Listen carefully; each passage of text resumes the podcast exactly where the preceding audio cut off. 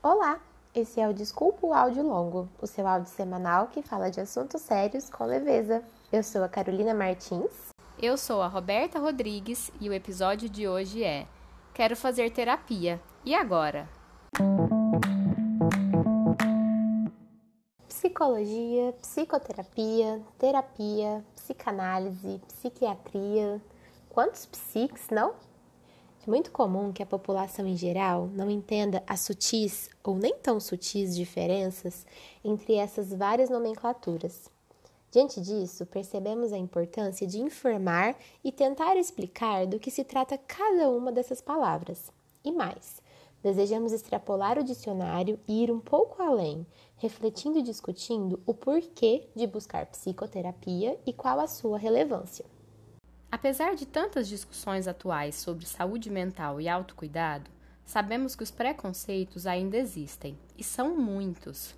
E para flexibilizar a rigidez das crenças que vamos criando e acumulando ao longo da vida, entendemos que precisamos conversar, desmistificar, nos aproximar da temática e de nós mesmos, até quem sabe um dia germine a sementinha da curiosidade a respeito desse universo tão vasto e bonito. Inclusive, pedimos licença a Ana Vilela para continuar a ideia, pois de fato acreditamos que entrar nesse trem-bala, acompanhado de um profissional sério e ético, realmente nos leva ao saber se sentir infinito nesse universo. E, inclusive, saber sonhar e fazer valer a pena cada verso daquele poema, que aqui chamamos de vida, sobre acreditar. Acreditar em quem? Em nós em nossos mistérios e potenciais que possuímos, quer tenhamos consciência deles ou não. Pois sabemos que todos somos recheados de recursos. O que muitas vezes não temos são condições que nos facilitem a entrada nesse mundo interno que, pasmem, é nosso, mas muitas vezes não o habitamos. Apaixonadas que somos por esse universo, desejamos hoje dar o pontapé inicial para esse deixar de ser tão desconhecido e temido. Quem sabe assim não conseguimos encontrar vida em seu íntimo?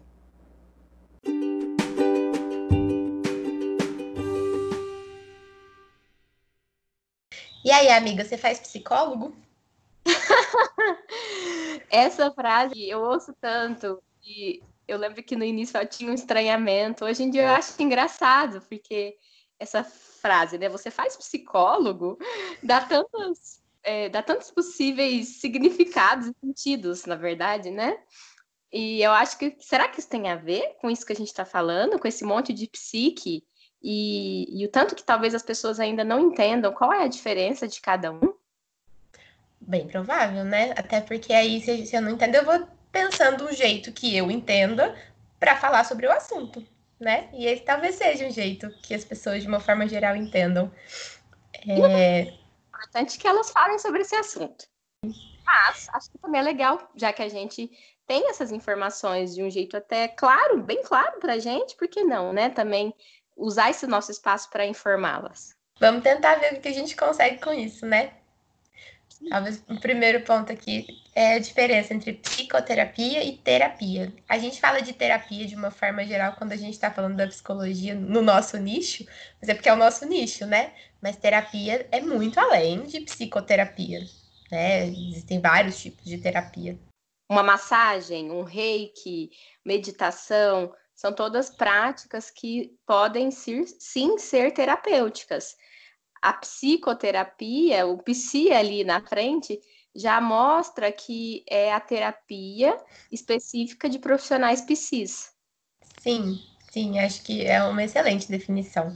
É, e, e para além disso, tem a, tem a fisioterapia, tem a terapia medicamentosa, tem a terapia ocupacional, tem, né, dentro da área da saúde, terapia é uma palavra muito usada. Então é, é bom para a gente começar diferenciando aí, né, do que, que a gente está falando. Ah, uma coisa importante é que essas perguntas vieram de pessoas leigas. A gente conversou com algumas pessoas leigas, né? E elas trouxeram assim o que, que são as dúvidas delas. E uma que foi muito comum foi essa que a gente está começando, né? Que diferença tem entre psicoterapia, terapia, psiquiatria, psicologia, psicanálise? É quase um trava-língua, né? Sim, Sim, bem lembrado. É, é, importante a gente dizer isso, né? Nossa intenção foi vendo assim, o que, que as pessoas têm dúvidas sobre esse universo, né, dos psis, para a gente poder tentar sanar o que a gente der conta. Não sei se a gente vai dar conta de sanar todas, mas ir desmistificando um pouquinho, né? E aí, pensando né, na psicologia, psiquiatria e psicanálise, não sei, assim, acho que dá para tentar começar na psiquiatria, porque a psiquiatria é uma especialização médica, né?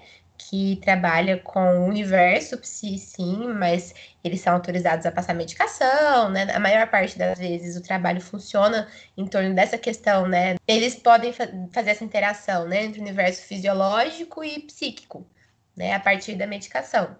Então, a psiquiatria é uma especialização médica, né? A pessoa faz medicina por seis anos, depois faz residência em psiquiatria.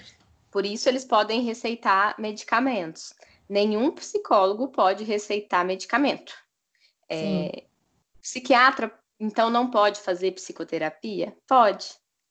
O psiquiatra né, que fez a, a especialização em psiquiatria, os três anos de residência, ele sai. Hum, eu ia usar a palavra apto, mas eu acho que o que eu quero dizer é autorizado. Ele pode fazer psicoterapia. Isso garante que ele está apto a fazer? Não. Pode ser que, que, que, sim, que tenha psiquiatras que se cuidam, que fazem a própria psicoterapia, que estudam bastante né, esse universo da, da psicologia, psicanálise, enfim, né, a abordagem que cada um utilizar. E, e, e aí, assim, isso torne, os torne mais apto para fazer psicoterapia. Mas o que acontece muito, as pessoas, os psiquiatras sérios, né, que se interessam é, por fazer psicoterapia, eles costumam procurar uma especialização após a, a finalização da residência de psiquiatria, e, e, aí eles vão se especializar mais nesse universo da psicoterapia. Uhum. Sim. E aí a gente cai no que é psicoterapia, né? Psicoterapia, então, é a terapia, no sentido que a gente estava falando antes de cuidado, né? Para qual os psicólogos e também os psiquiatras são autorizados ou habilitados para fazer, né? Então, é o cuidado com o universo psi que existe, existe dentro de cada um de nós. E ela pode acontecer em grupo, ela pode acontecer de forma individual, ela pode acontecer é, com qualquer pessoa de qualquer idade. A gente ainda vai né, se voltar para isso. Então, tem várias formas que essa psicoterapia pode acontecer. Casal, família também, né? Pode ter atendimento com casal e família. Sim. E, e aí, dentro da faculdade de psicologia, a gente é, então, habilitado a trabalhar com psicoterapia, mas não só né? A psicologia é muito maior do que a psicoterapia, né? Existe a, a psicoterapia clínica, que é dessa que a gente está falando aqui, mas também existe psicologia escolar, psicologia hospitalar, psicologia da saúde como um todo, existe a psicologia organizacional, né? Jurídica. E aí eu acho que, que é, né, a gente se perde aí no vasto é, mundo da psicologia, né? E a psicologia, gente, assim, a atividade privativa da, de psicólogos, assim como a gente estava falando dos psiquiatras, que eles podem receitar medicamento, né? No caso do psicólogo, são a, as avaliações psicológicas, os testes psicológicos, né? Por exemplo, quando vocês vão fazer psicotécnico, tem que ser um psicólogo para aplicar o psicotécnico, porque essa é uma prática que apenas psicólogos podem fazer. Sim. É importante dizer isso mesmo. E aí, dentro da, então, da psicologia clínica, que é da qual a gente está falando hoje, né? Dessa do, do consultório, ou de qualquer forma que ela apareça, né? Nem sempre é só consultório. A gente estuda na psicologia diversas formas de tocar o ser humano, né? De pensar homem e mundo. É, até essa é uma dúvida muito comum, apareceu também nas perguntas. O é, que, que é isso? O que, que é abordagem? É, já ficou muito famosa né, essa palavra abordagem, porque de fato é o que a gente estuda, assim, né? São as abordagens que, abordagens que nos auxiliam a se aproximar do humano, é, para a gente poder, de uma forma, de um arcabouço teórico, nos ajudar nessa aproximação. Então, existem diversas abordagens que a gente estuda na faculdade de psicologia, que são, vou citar algumas, gente, é, humanista, é, existencial, comportamental, é, cognitivo-comportamental, sistêmica, são diversas. Carol, se quiser me ajudar aí. E uma das que a gente também estuda na faculdade, que a gente estuda como teorias de personalidade, que é a gente poder olhar para os tipos de personalidade, os tipos de jeito de funcionar. E aí a gente também estuda psicanálise. Então, isso até é uma questão que às vezes confunde, né? A psicanálise, então, é uma abordagem ou não? Se a gente puder falar aqui de uma forma bem simples, entendendo que aqui nós temos pessoas leigas e é para elas que a gente está nos voltando, a psicanálise pode ser sim entendida como uma abordagem. Porque eu acho que mais importante do que aqui a gente ficar devaneando, né, falando sobre teoria, é a gente poder explicar que, ó, existem essas várias abordagens, é, independente de qual abordagem é, são todas psicoterapias, e independente também de que abordagem você faça, o mais importante é você ter um bom vínculo com o profissional. Sim. Né? Que essa relação seja uma relação que possa ser eh, fértil. Uhum. Com certeza. E aí, esse negócio, né, de se psicanálise é ou não é abordagem, o ponto, né, talvez que a gente possa pontuar aqui, é que, na verdade, a psicanálise não é uma abordagem da psicologia, porque ela é além da psicologia, ela é a parte da psicologia, né? Então, ela tem uma formação específica, ela tem. É, ela é talvez concomitante em termos de tempo, né? A inauguração da psicologia enquanto curso, ela não foi construída por psicólogos, então tem toda uma questão aí em volta, né? E, e não são só psicólogos que podem atuar com psicanálise, né? As formações de psicanálise assentam pessoas de diversos lugares, lugares de saber, eu falo. É, então, nesse sentido, a psicanálise não é uma abordagem da psicologia, porque isso restringiria muito a psicanálise. Mas a gente aprende na faculdade a psicanálise enquanto ferramenta, enquanto forma de ver o homem né, e o mundo, e aprende a fazer psicoterapia psicanalítica, que é o que a gente faz, né? Que é o que, com que a gente trabalha. E mesmo na psicoterapia, né, de, de base psicanalítica, é muito importante a gente fazer três coisas. A gente precisa estudar teoria, né? Seja né, lendo sozinho, seja em grupo de estudos, o que é muito, muito, muito, muito mais rico. A gente precisa fazer a nossa própria análise, nossa própria psicoterapia e a gente precisa, é, e preferencialmente dentro da, da psicanálise, né? Porque aí você está colocando a teoria também para dentro de você. E a gente precisa também fazer supervisão. Supervisão é você conversar sobre o seu trabalho com alguma pessoa que você sente confiança, né? Que teoricamente tem mais experiência que você, para pensar junto, né? Pensar junto no que você está fazendo. E aí teve uma pergunta que apareceu no curso de psicologia que eu queria, né, compartilhar com vocês. Eu vou fazer ela para você, amiga. É, Nossa, mas eu me sinto tão enrijecida com a ideia de ter que escolher uma abordagem. Será que eu não posso trabalhar com todas e ver qual que o meu paciente precisa mais? O que, que você hum. acha, Ru?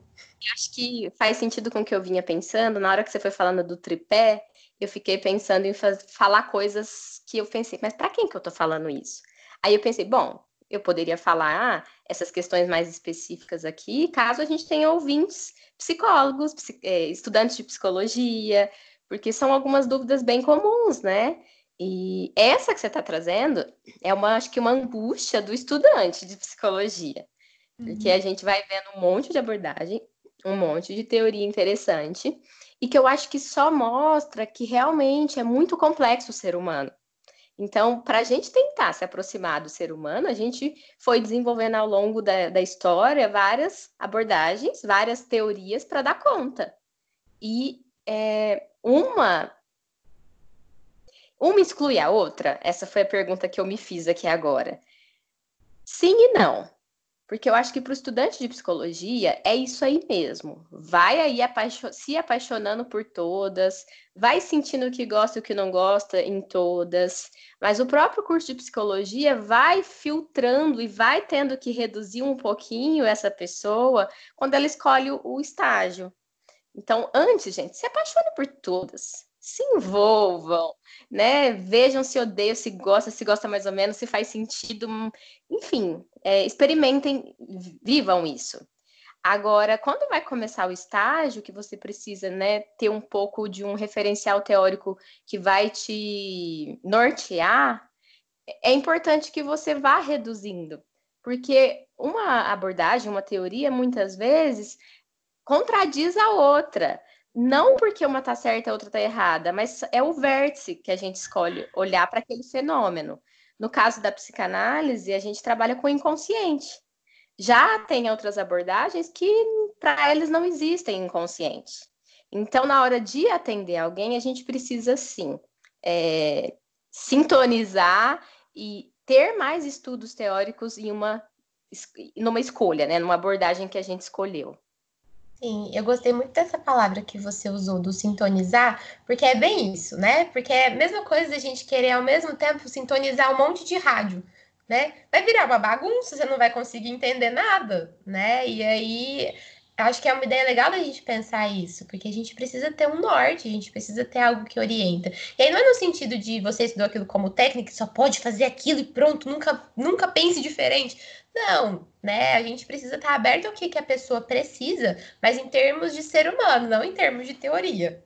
Eu lembrei da faculdade, a gente teve uma professora que a gente gostou muito e gosta muito, e tem muito como referência, que é a Conceição que é uma psicanalista ferrenha, assim, né, que defende as ideias winnicottianas com uh, muito afinco. E ela foi nossa orientadora de estágio, e quando a gente finalizou a faculdade, tanto eu quanto a Carol, a gente começou a fazer residência multiprofissional no hospital, que é o que a gente estava falando do psicólogo que trabalha dentro do hospital, nos, nos postos de saúde, que trabalha com saúde. E eu lembro que eu passei aqui na USP, né? E aqui tem uma fama, e realmente é, é verdade, né? O serviço em qual eu, no, para o qual eu passei, o, a, a abordagem mais utilizada, o que não quer dizer que é a única, é a comportamental. E eu, apaixonada que era desde a faculdade já em psicanálise, fiquei muito desnorteada. E agora? Meu norte é um. Agora eu vou para um outro para um sul. Como que eu vou lidar com isso? Né? Vou ficar fragmentada. E eu lembro que eu fui conversar com a Conceição. E a Conceição, eu, eu expus isso que eu estou expondo para vocês. E a Conceição, sábia, como sempre, né, virou para mim e falou: Menina, o que, que você está ainda pensando? Vai viver, vai experimentar, vai conhecer, você vai aprender sobre o ser humano, sobre ser psicóloga tira isso aí da sua cabeça. eu lembro que aquilo foi quase como uma autorização. Sim. E foi super rico, porque é, eu fui ver depois que realmente a residência multi faz a gente, faz a gente aprender a ser psicólogo, né, na, na prática, no nosso trabalho ali do treinamento em serviço, que é a residência. E hoje eu consigo aproveitar muito do que eu, do que eu vivi naquela época. Então, tem técnicas que a gente aprende das diversas abordagens que podem sim é, ser importantes para o nosso modo de trabalhar. Então, não exclui, uma coisa não exclui a outra. Agora, o referencial teórico, como a Carol colocou, bem, bem colocada essa questão da rádio, pode virar uma bagunça mesmo. E aí é uma coisa que Aqui a gente quer dizer não no sentido de religião, porque às vezes as abordagens vão virando diferentes religiões e viram brigas uhum. do tipo de igreja. Uhum. Não é isso que a gente está querendo dizer, não é dessa parte moral, é da parte de que é, fica mais compreensível pro profissional fazer um trabalho de uma forma mais segura. Sim. A Conceição é maravilhosa demais, né? Eu dei essa risadinha aqui, porque a Conceição é minha orientadora do mestrado e orientadora de um monte de outras coisas da vida. É, mas acho que esse é o, é o ponto mesmo, né? Da gente conseguir perceber no, em qual rádio, né? O, o, em qual sintonia o nosso rádio, na verdade, é, pega melhor, né? Onde ele pega mais. É, acho que, que é legal a gente pensar isso. E no final das contas, a gente falou, falou, falou, e não sei se a gente falou o que, que é psicanálise. Mas psicanálise, então, é uma forma de pensar ser humano e, e mundo e sociedade é, individualmente e coletivamente baseada, né, na, construída, na verdade, essa teoria pelo Freud, que acho que muitas pessoas já ouviram o nome do Freud, mais, mais aprofundadas por inúmeros autores depois disso, é, que trabalha com as questões inconscientes, com as coisas que a gente vive e a gente não controla, ou que a gente não percebe, mas que tomam conta da nossa vida né? E a, aí o trabalho dentro da psicanálise de uma forma muito, muito, muito, muito, muito simplista é tentar então tocar um pouco nessas coisas inconscientes e não necessariamente controlá-las, porque acho que isso não é uma coisa muito possível, mas entender como a gente funciona, poder pensar, né? Abrir espaço para pensar como a gente funciona e ser cuidado dentro de como a gente funciona. Acho que até posso acrescentar já como um dos mitos muito comuns é que, ah, então, se eu vou falar do inconsciente, eu vou ter que ir lá nas profundezas do meu ser, da minha infância, que medo. Não, o inconsciente está aí, diariamente, nos nossos atos falhos, quando a gente é, fala alguma coisa que a gente meio que se denuncia, sem saber que ia se denunciar. É um saber inconsciente. A gente sabe algo da gente que nem a gente sabe, e que de repente a gente fala, que de repente a gente faz Vou dar um exemplo para ficar claro. Às vezes você não quer. eu brinco isso com a minha mãe, esses tempos atrás, ela não queria se desfazer de um, um presente que ela ganhou. Não vou detalhar muito. um presente que ela ganhou e que ela tinha um valor afetivo, mas já não estava fazendo sentido na decoração da casa. E ela estava num conflito. Adivinha o que, que aconteceu? Ela deixou cair e quebrou. Resolveu o conflito. ela pôde comprar outra e colocar do jeitinho que ela queria. e que é isso? Uma manifestação inconsciente, nossa, que a gente tem diversas ao longo do dia, mas a gente às vezes pensa que o inconsciente que a gente trata, que trabalha, que pensa na, na, na psicanálise, né, numa psicoterapia de orientação psicanalítica, é o, o trabalho de um historiador que vai ficar lá nos primórdios. Pode até ser, mas não só. Sim, acho que foi importante falar isso, porque as pessoas acham que então a psicanálise é só um, um debulhar-se sobre a infância, né? E sobre o passado. Né? Acho que eu vi uma frase uma vez falando assim: se fosse passado, não estava doendo no presente, né? Então, uhum. né, nosso inconsciente não é ele é atemporal. Isso é uma das coisas que a gente estuda sobre o inconsciente. Então, pode ser sim que tenham coisas que aconteceram, né, num tempo concreto, cronológico, há muito tempo, mas que afetam muito hoje, que são importantes de dizer. Mas não só, você pode falar sobre as coisas que acontecem no hoje também, como elas fun funcionam e te fazem sentir. Enfim, né? É, talvez seja algo para desmistificar. O que não significa que a gente vai ficar só contando o que aconteceu na semana, ou qualquer coisa do gênero né? Acho que gente... isso já é um diferencial da psicanálise, que é, é às vezes os pacientes que estão começando, né, ficam muito angustiados de dizer o que, que eu falo, por onde eu começo, o que, que você quer que eu fale hoje? Faz pergunta.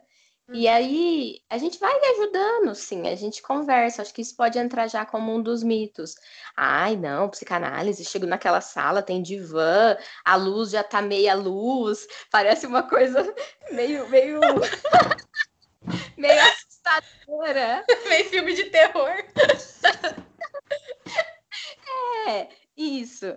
É, eu acho que isso é mais uma fantasia, que não sei se é à toa, porque acho que é um espaço que pode sim, né? A gente pode sim encontrar coisas da gente que assusta, mas é um ambiente preparado para a pessoa ficar à vontade e para o profissional também ficar à vontade. Então, não é obrigatório sentar, é, deitar no divã, pode existir uma psicanálise em que a pessoa nunca deite no divã. E também, outra coisa que às vezes eu ouço muito, é... na verdade, eu acho que eu não finalizei a minha ideia anterior. É, é, o que eu ia dizer é que a psicanálise, a única regra que eu digo para as pessoas no início é que não tem regra, que pode é, falar o que quiser, o que vier, o que parecer que não o que parece que às vezes não faz sentido, mas que pode ser que faça e que é bem-vindo. E, e, o profissional fala, esse é outro mito, né? Então, eu vou ficar lá no divã falando e o profissional lá atrás de mim e só em silêncio, Deus me livre. É, não tem interlocutor, né? Não tem ninguém ali comigo. É, e eu acho isso importante, assim, porque pode até ser que em alguns momentos o silêncio seja muito importante né? Mas ele vai chegar numa hora também que a gente pode pensar sobre ele, na maior parte das vezes, nem sempre, né?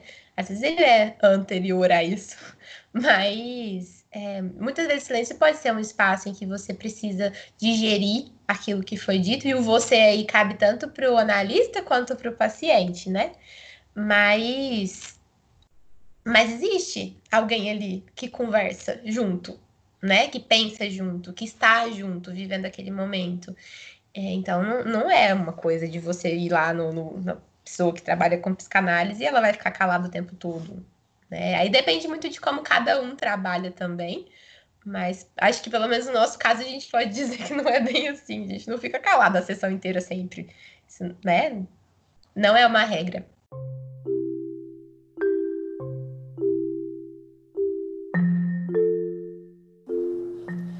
Só existe beleza no que se diz. Só existe a beleza se existir interlocutor. A beleza da lagoa é sempre alguém, porque a beleza da lagoa só existe porque a posso partilhar.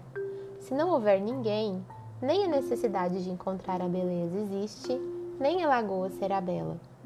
A beleza é sempre alguém, no sentido em que ela se concretiza apenas pela expectativa da reunião com o outro. As palavras são objetos magros, incapazes de conter o mundo. Usamo-las por pura ilusão. Deixamo-nos iludir assim para não perecermos de imediato, conscientes da impossibilidade de comunicar e, por isso, a impossibilidade da beleza.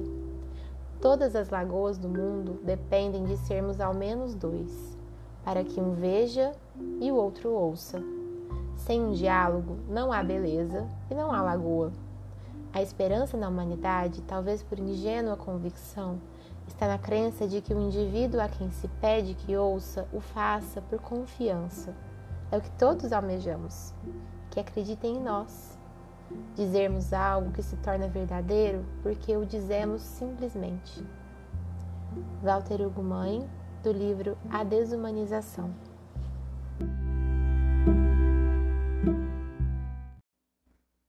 Nossa, eu gosto tanto dos textos do Walter Hugo Mãe. Acho que esse trecho em específico ele fala bem disso que a gente está tentando aqui falar, que é a importância do encontro, muito mais do que o que fala, o que não fala, o silêncio, mas assim, a importância de ter a companhia um do outro. Porque a psicanálise é um espaço de nós, enquanto profissionais, estarmos cada vez mais mais conectados, sintonizados com quem a gente é. Então vai ter profissional que fala mais na vida, é uma pessoa mais falante. Tem pessoas que às vezes falam menos, tem pessoas que brincam, tem pessoas que são mais sérias, tem pessoas que são muito acolhedoras, tem pessoas que são mais diretas. E aí acho que é a, a gente teve uma pergunta também, né, de putz, e aí, né? Fui numa profissional, não gostei, acho que nunca mais vou. Sinal de que a terapia não é para mim. Muitas vezes eu ouço isso. E, e na verdade, eu acho que é como a busca de um parceiro, né, para a vida. A gente não costuma. Pode ser que a gente encontre de primeira e passe a vida com ele, mas nem sempre.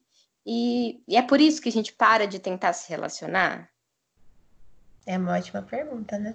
Pode ser até que a gente tenha um parceiro ali por anos a fio e de repente não é mais para ser, ou por algum motivo aquilo termina, e você vai encontrar um outro parceiro depois, né?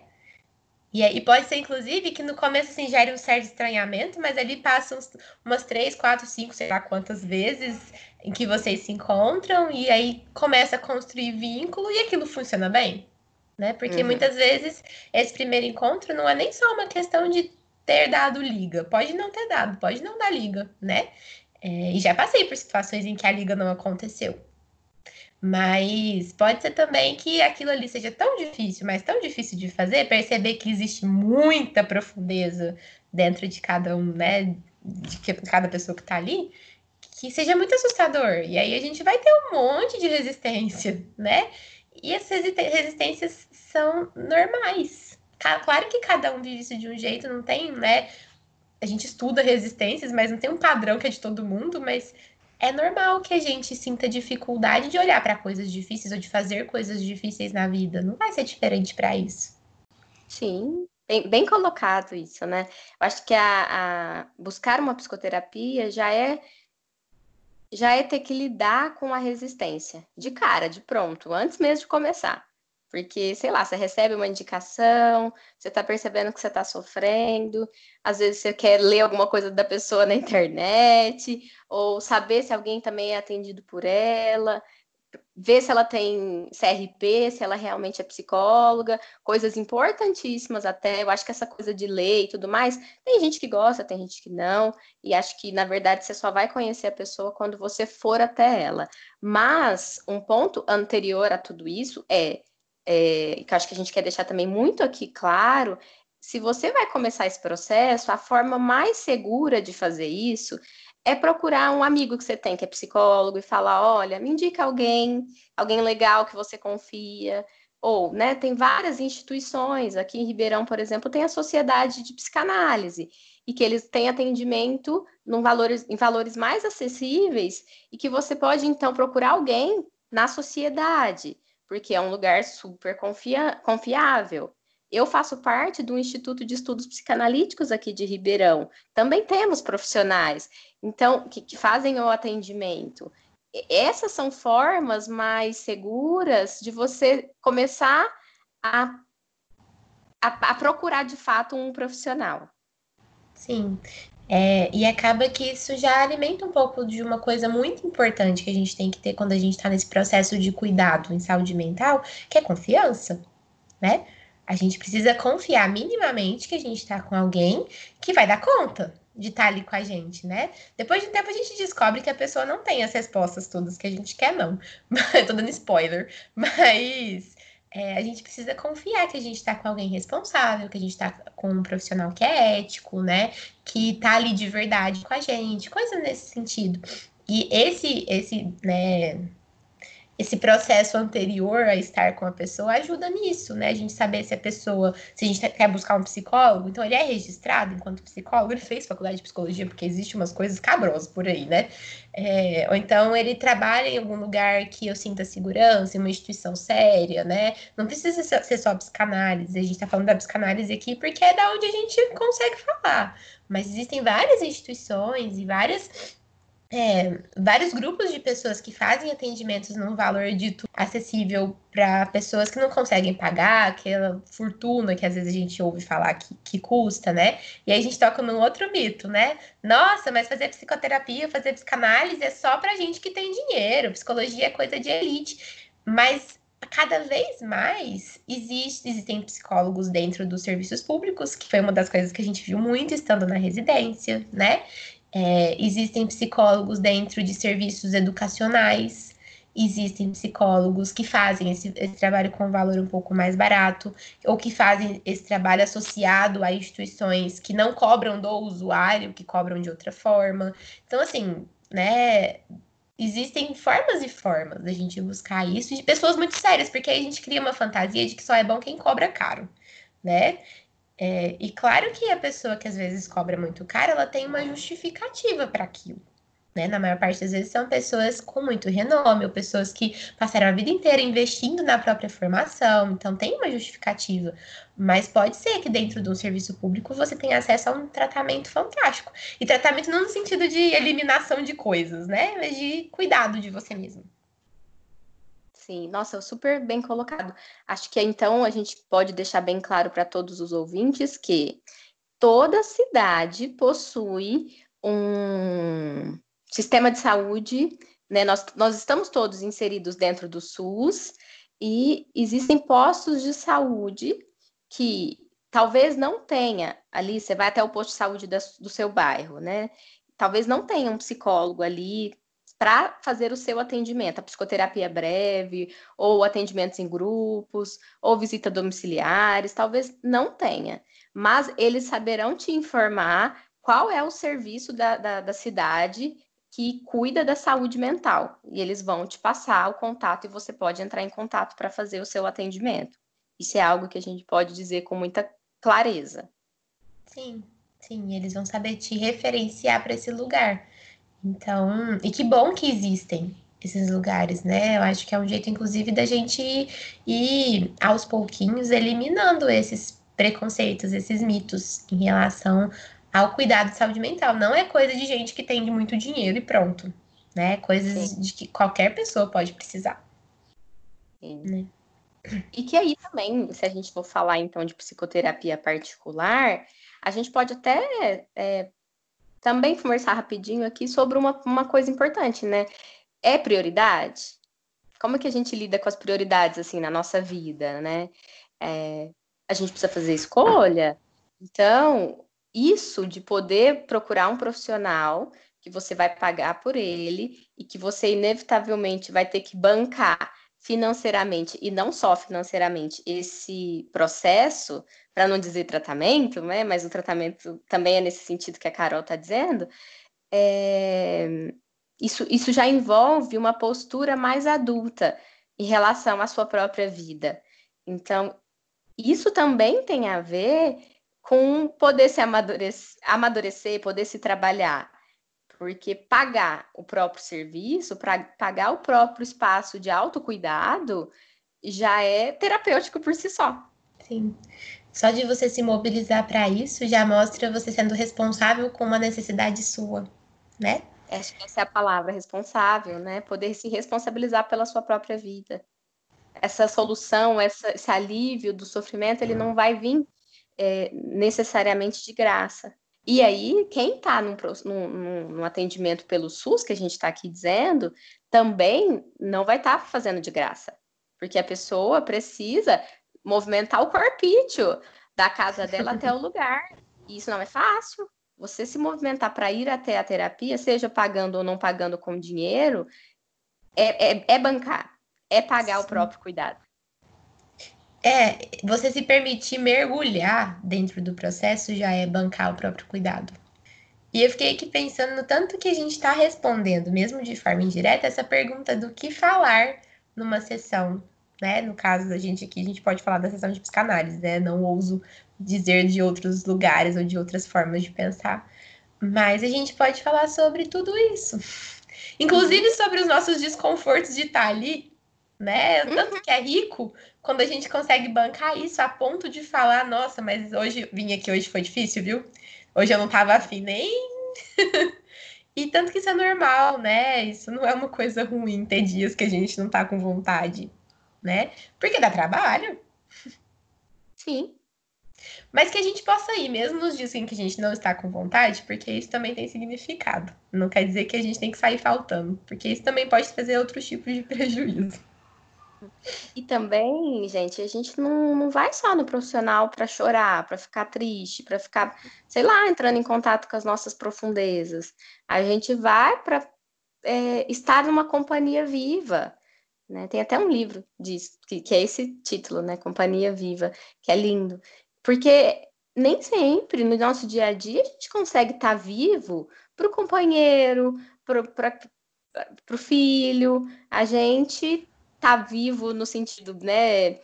É, de, de, saúde, não sei, no sentido físico, né? Nós somos um corpo que está se movimentando, respirando, coração batendo, mas não necessariamente a gente está vivo mentalmente para uma interação com o filho, para uma interação com o marido, no trabalho. Então, buscar esse atendimento é, psicológico é poder estar tá na companhia viva de uma outra pessoa que está ali para poder compartilhar com você, inclusive, suas conquistas. Sim. E é maravilhoso a gente pensar isso, né? Que a gente não vai num lugar só para compartilhar mágoa. Uhum. Não, é só, não é só a miséria, é também a riqueza humana, né? E acho que aí a gente entra num outro mito, que é, tá, mas psicanálise que coisa estranha, eles falam pra gente três, duas, às vezes tem gente que faz até quatro vezes por semana. Meu Deus, a pessoa tá tão ruim assim, mesmo que ela vai tantas vezes na semana. Não, isso não tem a ver com estar bem ou estar mal. A, o nosso convite para fazer mais de uma vez por semana é justamente poder viver esse processo que a gente está falando de forma intensa, também não é essa palavra, mas ter mais possibilidade de estar junto, seja para compartilhar as conquistas, seja para falar das dores, seja para criar vínculo. É, é um espaço que como nós acreditamos que pode ser muito benéfico e, pasmem, pode ser muito gostoso, muitas vezes a gente não quer ir só 50 vezes. É, 50 não, 50 vezes é muito. 50 minutos por, por semana. Às vezes a gente quer ir sim, cinco vezes por semana. Será que a gente não pode chamar isso de ato falho? Acho que sim! eu estou aí num processo que talvez se pudesse 50 vezes, se desse, se eu tivesse tempo para isso, assim, eu digo não na minha agenda, eu digo na vida. Se os dias fossem mais que 24 horas, eu acho que eu iria 50 vezes. É, e acho que isso é um negócio legal da gente dizer, porque eu falei no começo, né, que dentro da psicanálise existe esse tripé de estudo, supervisão e análise pessoal, e a gente está falando de um lugar de pessoas que fazem isso, que vivem esse processo de psicoterapia, né? Nós duas fazemos isso. E, e é bom para desmistificar que vai para desse lugar só gente que é doido, bem entre aspas, no sentido de, de, né, de alguém que está completamente debilitado, incapacitado e precisa urgentemente de intervenção. Parece até uma punição quando a gente fala assim, né? E não é isso. É um espaço de conhecer a gente, né? E como fica difícil ajudar o outro a conhecer ele mesmo se a gente não faz isso com a gente mesmo também, né? Uhum. Nós continuamos sendo seres humanos. Acho que isso ajuda também a entender a questão do silêncio, porque às vezes a gente chega no profissional achando que ele vai ter as nossas respostas. Gente, a gente não é profeta, a gente não é uhum. vidente. É, a gente só consegue falar alguma coisa sobre o jeito que a pessoa é, o jeito que ela está vivendo, porque a gente precisa ouvi-la, precisa conhecê-la, e a gente precisa se conhecer para fazer isso. Então, o silêncio tem a ver com o profissional que está ali junto também está passando pelo mesmo processo que o paciente, também está ali tentando pensar, também está ali tentando se haver com a própria vida, até para poder é, estar ali vivo, como a gente estava dizendo, uma pessoa viva cuida de si mesma. Então, esse é o, o princípio básico de quem trabalha com psicanálise. Não tem dinheiro para fazer. É, o que eu pensei, mas antes da nossa conversa, era na Suad, que é uma psicanalista. Ai, fenomenal, assim, aqui de Ribeirão, e ela sempre fala assim: você, estudante de psicologia, estudante não, recém-formado, não tem dinheiro para fazer uma pós, não tem dinheiro para estar tá num grupo de estudos, não tem dinheiro para fazer supervisão, ok, faça análise, faça psicoterapia. É o primordial, é o principal para a gente poder estar tá atendendo é, o outro paciente de uma forma mais inteira. Acho que a palavra é essa. Sim, Sim fantástico. E é, é, exatamente isso, que a gente possa estar ali de forma completa, ou máximo que a gente der conta, pelo menos. Porque. E ainda nem só porque é estudante de psicologia e psicólogo recém-formado e psicólogos de anos e anos de formação é, tem problemas. Também por isso. Porque se a gente não se haver com os nossos problemas, a gente vai ter muita dificuldade na hora que esse problema aparecer de outra forma no outro. Mas também para você saber como esse processo acontece, né? Para você ter familiaridade com aquilo que você faz, até em questão de empatia mesmo, né? De, de conseguir sentir um pouquinho do seu jeito, é lógico, né? O que, que a pessoa que está ali com você também sente. E a gente aprende tanto com isso, mas tanto, né? A gente aprende tanto sobre como é difícil e bom e doloroso e estranho e tudo isso ao mesmo tempo estar nesse movimento de olhar para a gente. E aí eu fiquei pensando numa outra coisa aqui, sobre como às vezes também a gente procura tudo isso, nessa idealização, né, de que eu vou para um lugar e que essa pessoa vai responder tudo que eu tenho de, de dúvidas, né?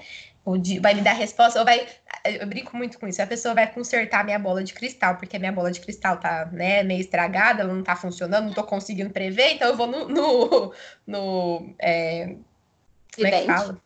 é, num vidente, ou então num profissional que trabalha com bolas de cristal, num técnico, consertar minha bola de cristal. E aí eu brinco muito que então a pessoa veio no técnico errado, porque eu não sei consertar a bola de cristal e eu nunca conheci alguém que soubesse, sabe?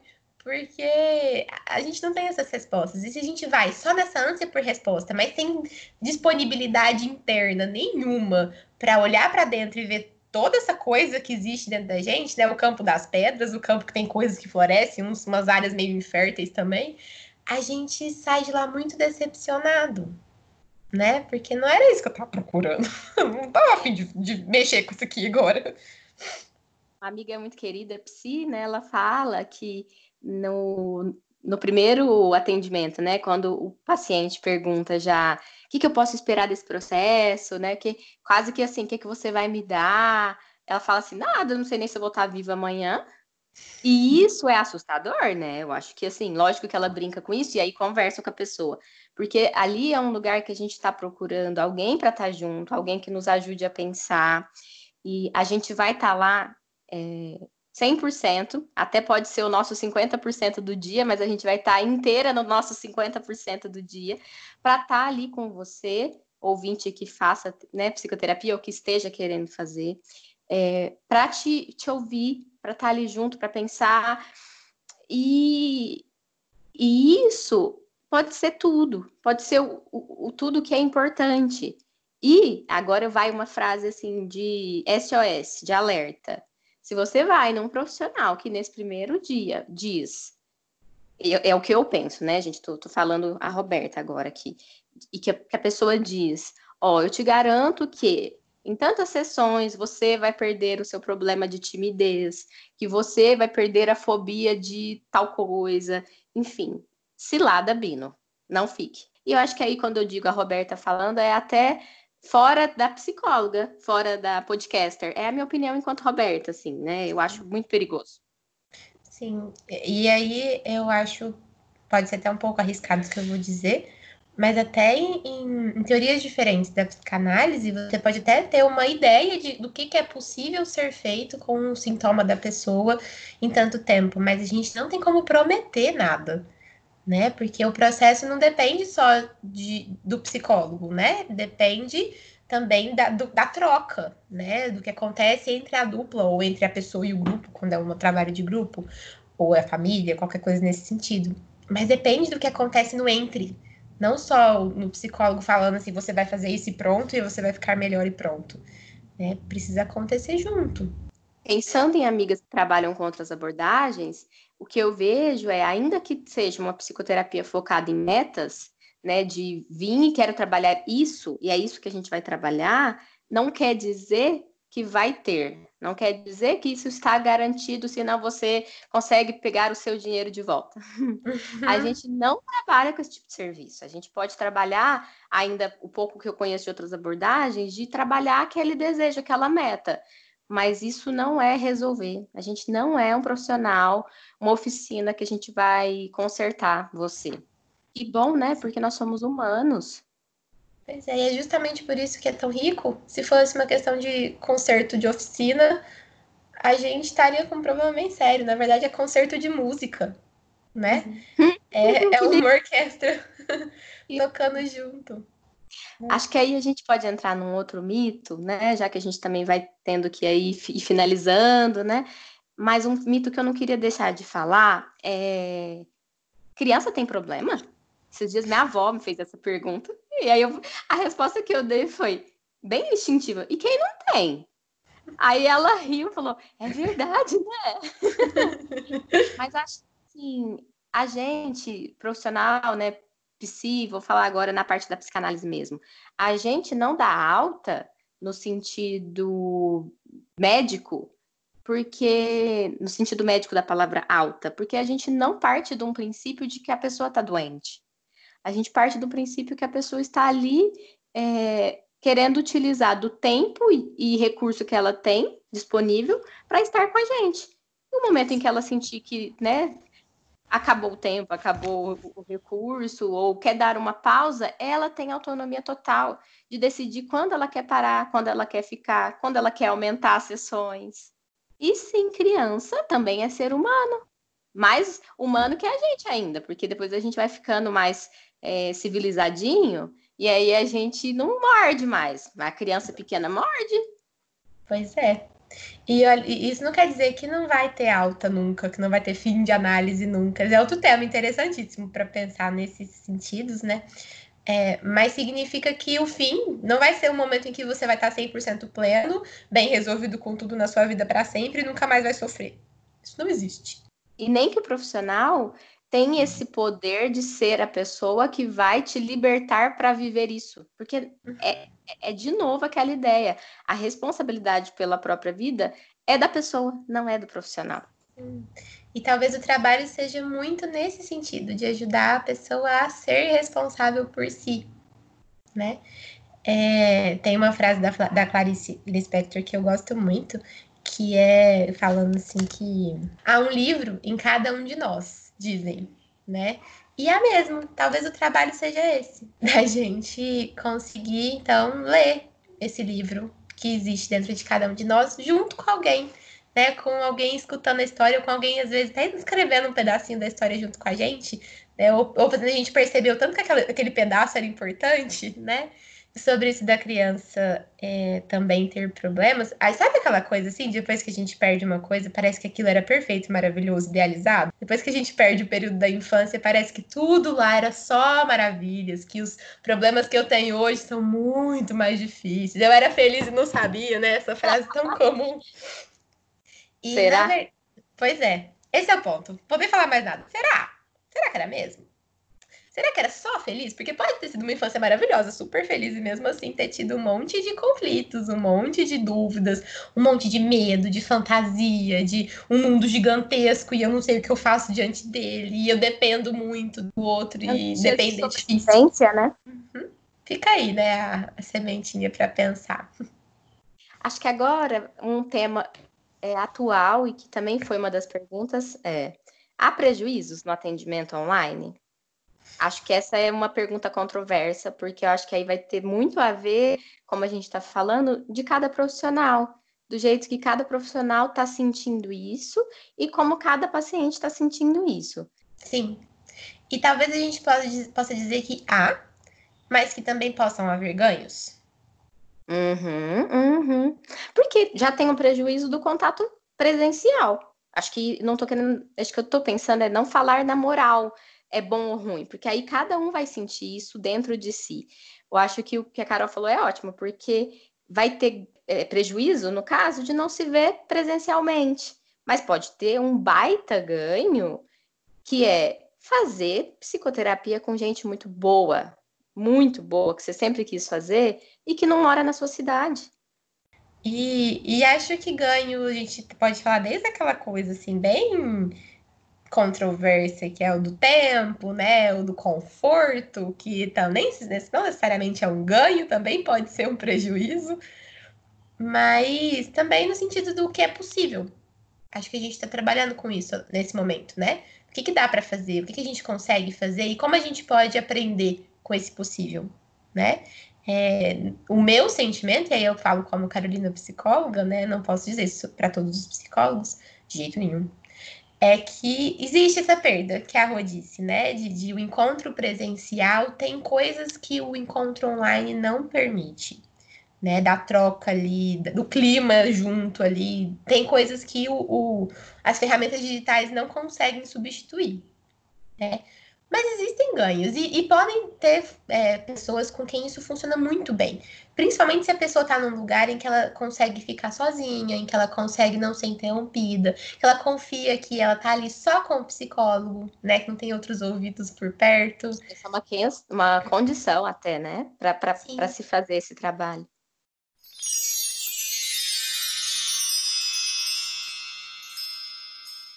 Então vamos para a nossa caixa de Pandora. E o que, que você tem hoje, Carol, para indicar? Eu queria indicar primeiro um texto do Contardo Caligares. Contardo Caligares é um psicanalista fantástico. Ele tem muitas coisas legais para se ler. É, mas eu queria indicar um texto dele que ele escreveu para a Folha de São Paulo. Se não foi para a Folha, foi publicado na Folha. Que o título é O que é um psicoterapeuta? É, e, e, ele é bem legal, assim, também é didático, ele traz um pouco do ponto da psicanálise, mas é bem, bem legal, assim, de, de continuar pensando, né? E tem um vídeo, saindo um pouquinho da psicanálise aí, do canal Minutos Psíquicos. É um canal muito legal, assim, que ele vai trazendo coisas que tem a ver com a psicologia, desenhando, assim, é bem bonitinho os vídeos. E ele, eles, né, o vídeo chama O que é psicoterapia? É, o vídeo é bem legal para pensar o que, que é psicoterapia, porque as pessoas procuram psicoterapia, o que, que a gente pode esperar de uma. Bem curtinho, são quatro minutos de vídeo, e é bem, bem bacana para a gente pensar. Vou só adicionar uma coisa que eu pensei aqui agora, do Contar do Caligares, para os estudantes de psicologia que possam talvez estar nos ouvindo, que é um livro que chama Cartas a um Jovem Terapeuta. É um livro que eu li a primeira vez no primeiro período da faculdade, né? Porque um professor que a gente gostava muito indicou. E ele é fantástico. Vou ficar só aí.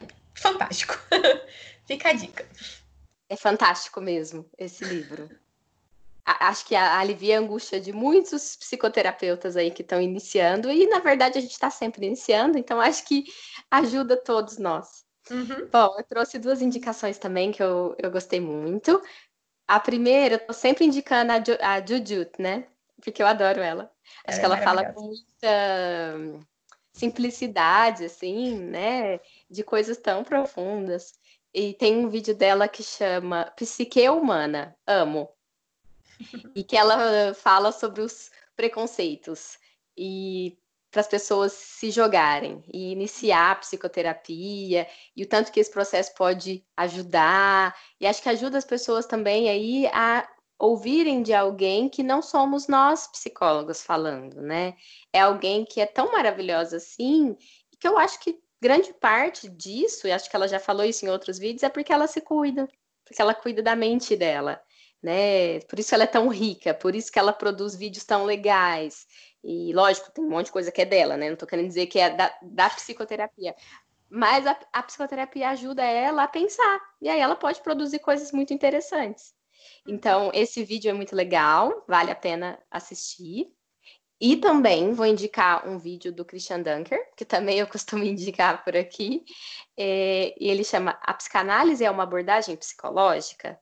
E eu gosto muito do Dunker também. Ele fala é, nesse episódio, assim, nesse episódio não, nesse vídeo, com clareza, com linguagem, acho que simples, apesar de ser uma linguagem um pouco mais né, teórica, difícil, é, diferente da Jujut, mas ele vai aí falar um pouco disso que a gente falou aqui também, né? O que, que é psicologia, o que, que é psicanálise, de onde vem a psicanálise, por que, que a gente estuda psicanálise na faculdade. É um vídeo que também é bem interessante, principalmente para você ouvinte que é estudante de psicologia, talvez agrade mais, né? Mas os dois são ótimos e servem para todas as pessoas.